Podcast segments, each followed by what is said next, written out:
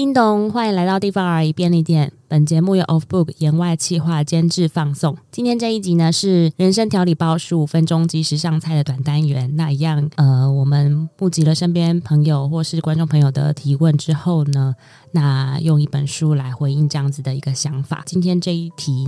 呃，我认为呢，其实是跟今年的整个状态都有关。那我想在这里轻轻的说一声，大家辛苦了。今年对我们大家来说，不管是感情啊、工作或是家庭的状态，都变动得非常剧烈。所以很多人常常会觉得他一瞬间失去了所有，或是呃，这个重整让他觉得非常的孤单或是害怕。今天这个题目，我们邀请了 PD 许。许 PD 女士来跟我们一起聊聊这个话题。大家好，我是许 P PD 许许 PD 啊，没关系啦。那其实刚刚阿姨她已经把题目差不多讲出来，题目就是失去一切的我该怎么办呢？那据闻就是这个。发问的李明是阿姨的朋友，嗯，然后呢，所以我们就先请阿姨来介绍一下这位李明的背景。其实他一直都在工作上有非常好的成就，大概跟我年纪差不多吧。然后，呃，有一个幸福美满的家庭，然后也有一个小孩，然后父母亲都算是真正的中产阶级，就是都是学士阶级的人这样子。然后。呃，老公也身为是工程师，所以其实他的整个经济条件，然后跟他的呃物质生活条件其实都非常的好，然后一路上工作也都非常的认真，认真到是那种他其实等一下会接小孩，然后永远都会跟保姆说。再给我三十分钟，再给我三十分钟，再给我三十分钟，我就会去接小孩。那他最后有接小孩吗？有，但可能都是距离原本约定的时间大概过了一两个小时以上了。就是大概是这么，就是努力认真工作，就是工作是他唯一的，呃，我觉得是唯一的价值吧。那他其实今年原本看似就发展的非常顺遂，然后他在。公司的集团里面，也在行销的位置上待到一个非常高的位置，其实就是行销最高的指导跟总监呢，可以这么说。他的状态呢，就是在工作恶意霸凌吗？对，对。那我觉得不只是同事，然后也包含他的老板也一起参与了这个局势，三百六十度的恶意霸凌，对，三百六十五度，对。三百六十度，三百六十度，刚刚讲几度？三百六十五度，对，三百六十，这数学很好，全方位的那个霸凌，因为他们其实公司都会有那种考核评比，那一般的公司考核评比其实是上对下评比，但是这种呃仿若新创的公司呢，他们其实呢会有那种下对上，等于是说全公司都会针对你的工作绩效来做不同设定跟考核，只是比如说下属的考核，他们其实是匿名的。他们不像是，比如说我我考核你，我是主管，我我其实会写意见，那你也可以看到我的公开的意见。但他们有一些考核是匿名的，而且他们的时间可能一个月他们就会谈一次，然后半年就会正式考核一次。所以他们其实是一个就是讲求绩效考核，然后 OK 啊这些数字啊，就平等啦，讲求平等。对，然后因为没有平等，你就没办法晋升，所以是一个这样子的公司。然后在这样子的过程中。就被黑掉了，对，等于说他老板想做掉他，那所以等于说在这个过程中失去了他的工作。他真的是突然之间被通知说，因为他霸凌同事，所以他被公司资遣。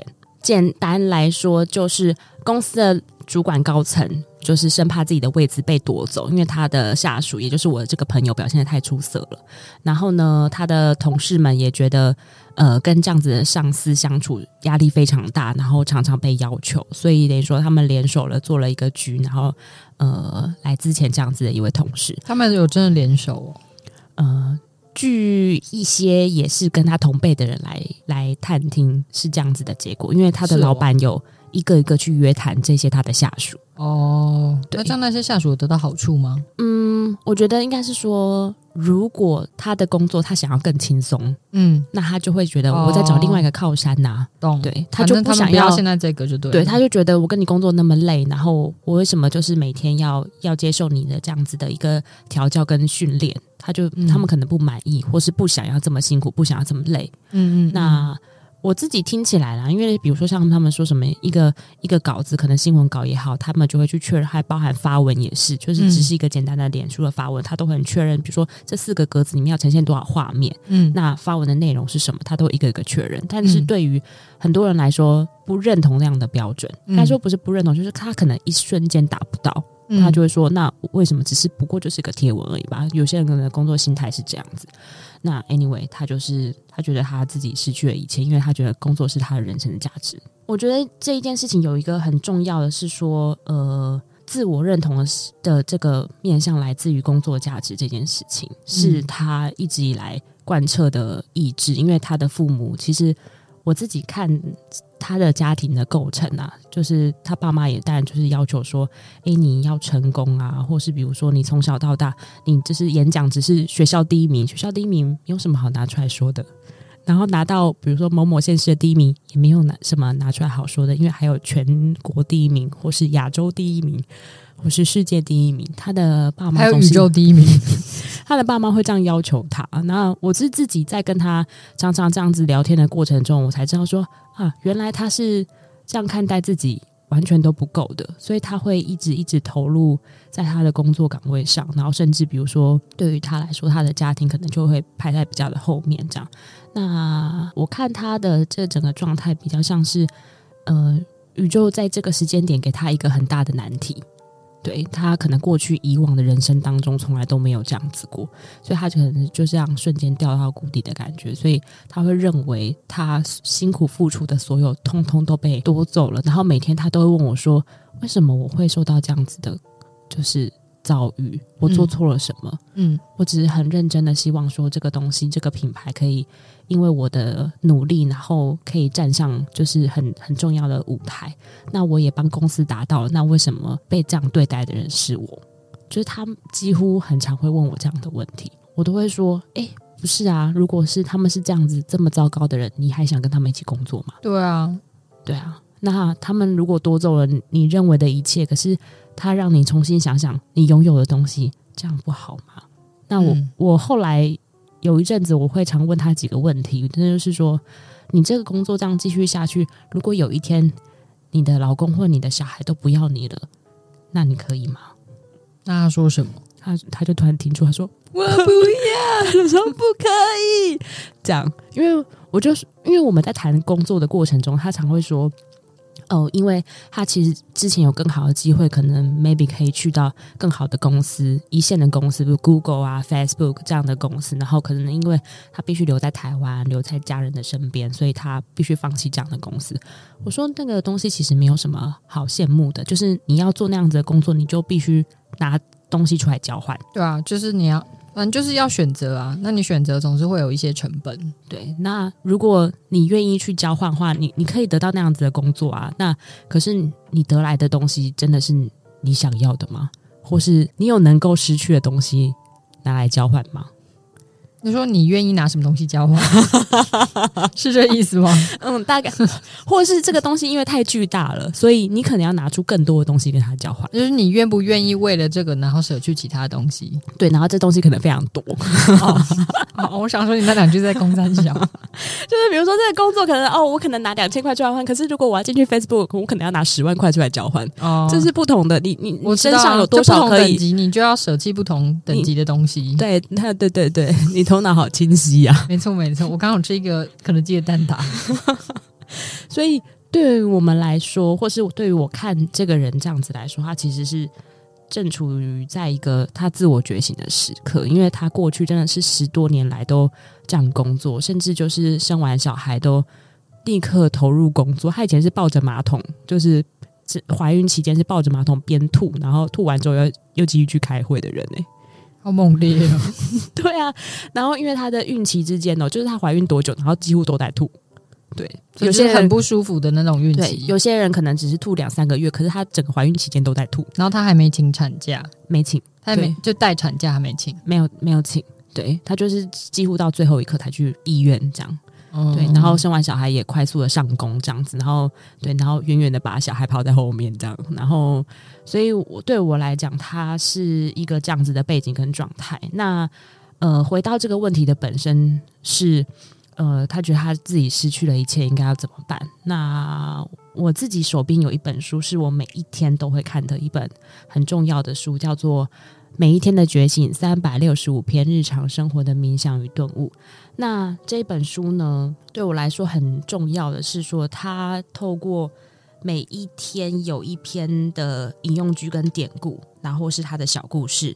或是诗，他会引用这些内容，那由作者来做一个就是五百字到八百字的一个书写。那其实他引用的这些句子呢，本身就很就是发人深省。那在整个文章的篇末，他也会带领读者去做一个呼吸跟冥想的练习。那这个作者呢，叫做 Mark Nepo，Mark Nepo 可以这样发音吗？很怕发音错误。对，那他是一九五一年生于纽约布鲁克林。那其实他在三十多岁的时候就被诊断出他其实患有淋巴癌，对，所以其实是治疗病痛的过程把他摇醒，他就是有一个呃重新的觉知，对于他的生活，对于他的。呃，跟他人之间的相处跟工作，他怎么样去透过这个病痛，然后重新带领他，然后投入一个全新的领域。因为接下来的他，其实走过癌症之后，他持续投入关照内在生命。他用诗文跟讲课，就是会有一些论坛的方式来引导他人如何关注他的内在。是做像工作坊的那种？我不知道。好。就差不多是那样啦，对。然后他其实上过了很多节目，比如说像欧普拉的节目。哦，其实欧普拉。呃，一开始的时候，像我刚刚介绍这本书《每一天的觉醒》，其实在二零一零年的时候，欧普拉就介绍这本书，他认为是他就是很重要的一个作品。然后，其实这个介绍之后，也让他这本书站上了《纽约时报》畅销榜的排行榜第一名。那其实他也曾多次参加，跟他一起上，就是等于说上了欧普拉的那个脱口秀的节目，嗯嗯，去介绍他。所以，其实他被称入选欧普拉电视网的百大超级灵魂。我是跑 Super Soul。对，我是不知道这是到底是一个什么样的就是的 credit。对，那他接下来当然还有很多，比如说被一些身心灵杂志啊，或是一些专栏作家认为这本书他真的是写出了生命的真实的代价，这是他们读过最棒的书。那你为什么想分享这本书给你的朋友？嗯，因为这本书呢，我几乎每一天都会翻开它。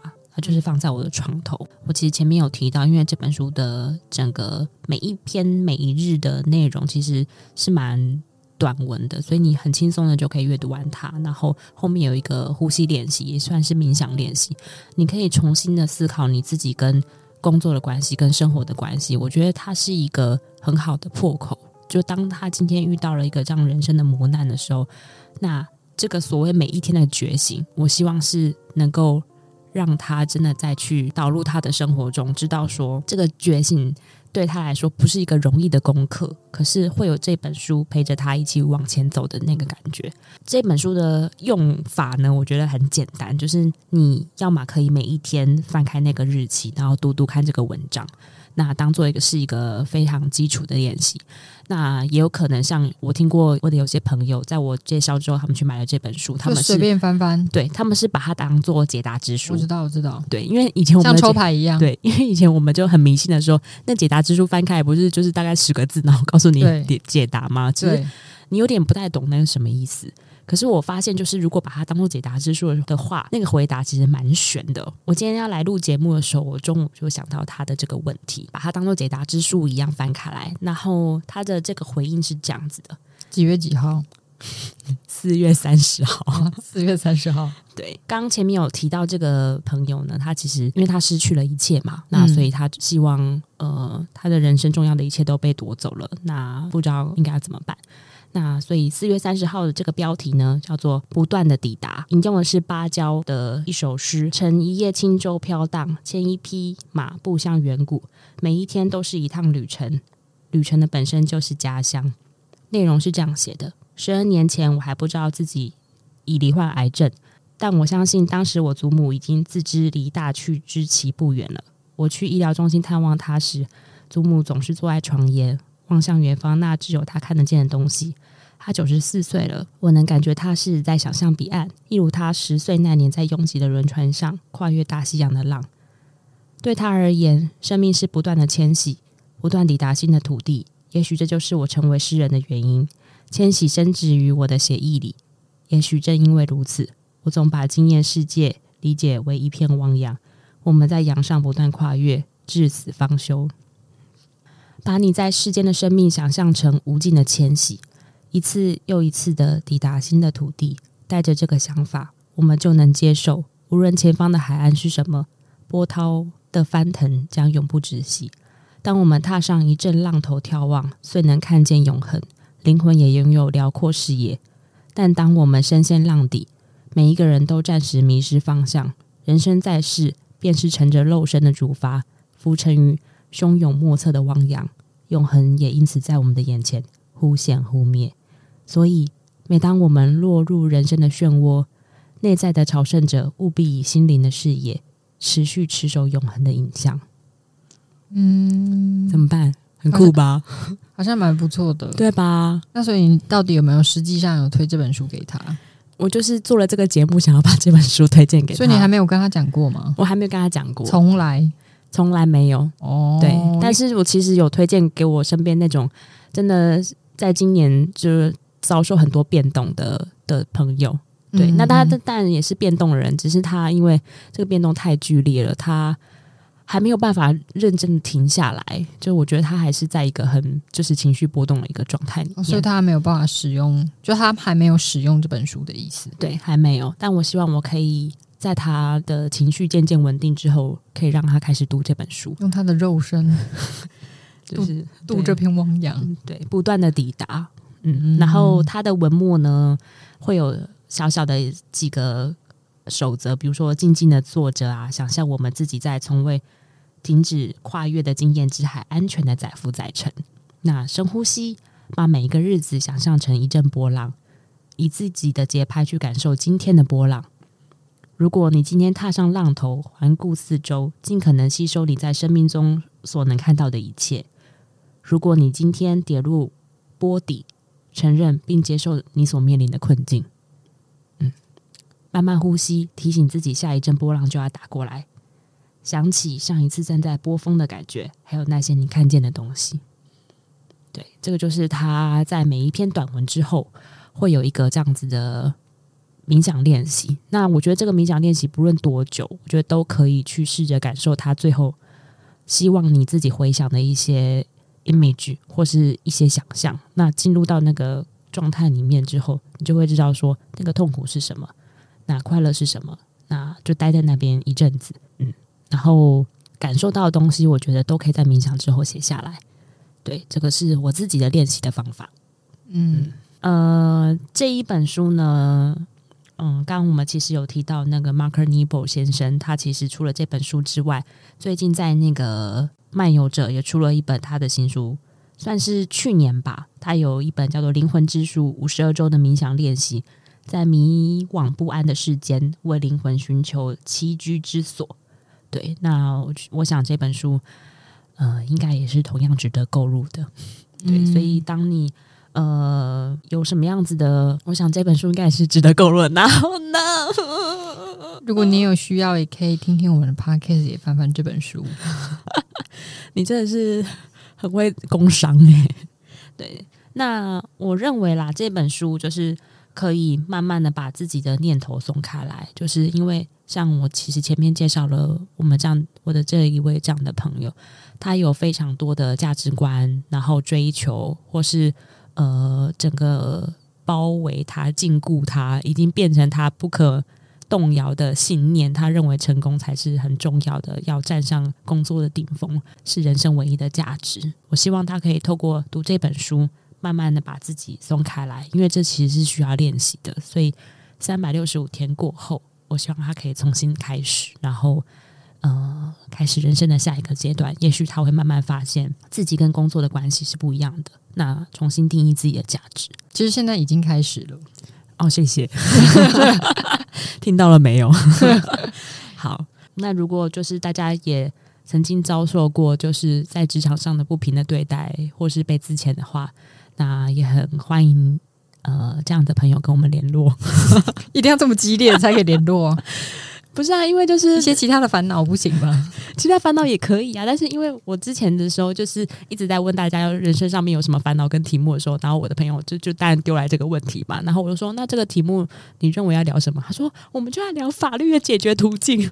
哦，那他应该要去找那个法律相关的 podcast。他已经找完了哦，对，然后我就说可是我不是法律的 podcast，他说你可以教大家怎么做啊，然后我说我要教大家怎么做，这是一个战争的风格。他就是战神呐、啊，哦、他就是就是你知道的，工作上或是那种表达自我上是一个非常骁勇善战的人，对，所以他才会嗯，就是会认为他自己是一个这样顶峰的人，那摔下来的话也会特别的用力了。嗯，法律的话，他就其实网络上面搜寻有很多法服的资源，可以找专业的，我们不是专业的。然后另外政府其实也会有那种调解委员会。对，哦、然后也有免费的律师可以打电话去咨询。嗯，嗯，嗯，对，那我们当然希望说，就是大家不会在人生的道路上遇到任何不平的待遇。对，那我觉得遇到了，就像是我刚刚前面讲的，嗯，先停下来想一想，这是不是人生的课题的考验？对，那我觉得痛苦一定是会有的，然后或是哭哭个几百万次，一定也是会有的。嗯，那但是哭完之后，我们要怎么带领自己往前方走？好，那我们今天的节目就到这里喽，就到这里喽。有任何想听、想聊的，或是有什么人生的疑难杂症、法律的事情，我真的不行，那都可以留言给我们。我们下期待续喽，拜拜，拜拜。